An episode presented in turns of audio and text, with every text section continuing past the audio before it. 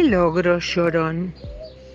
Hace muchos años, en una pequeña y triste aldea, vivía aburrido un ogro panzón, gruñón y marrón.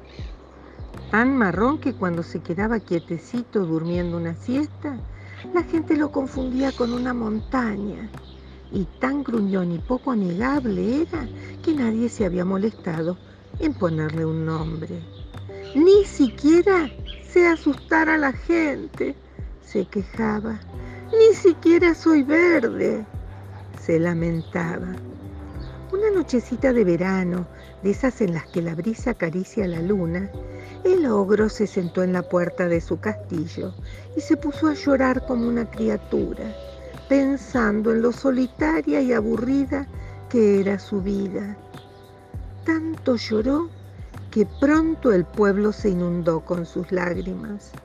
Tenemos que hacer algo con este grandulón, pensó el rey de la aldea. No hace más que molestar y arruinar la tranquilidad de los habitantes. El rey pensó y pensó hasta que decidió pedirle ayuda a la bruja Filomena, que de ogros sabía mucho. Filomena enseguida se dispuso a ayudar y preparó una pócima mágica para dormir al ogro por 100 años. Primero pensó en colocar el mejunje en una manzana, pero recordó que en otro cuento no había dado buen resultado. Entonces decidió hacer un riquísimo té y se lo llevó personalmente al gigantón. ¡Eh, grandulón! le gritó desde abajo con la taza de té en una mano. Deje de llorar.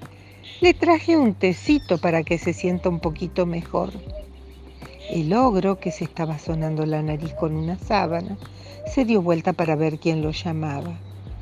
Y algo inesperado ocurrió. ¿Quién sabe? Tal vez Filomena lo hechizó. O quizás fue amor a primera vista. Lo cierto es que bruja y ogro se miraron a los ojos y se enamoraron perdidamente a partir de ese instante. Y a pesar de tanta cosa despareja en la pareja, créase o no, los dos aprendieron a ser novios. El ogro dejó por fin de estar solo y triste, y la bruja, aunque de vez en cuando siguió haciendo alguna que otra travesura malvada, se convirtió en la respetable esposa del gigantón, que siguió siendo panzón, gruñón y marrón hasta que quiso ser verde como otros ogros. Entonces su esposa lo convirtió en un hermoso sapo. Sí, ese mismo que aparece en otros cuentos.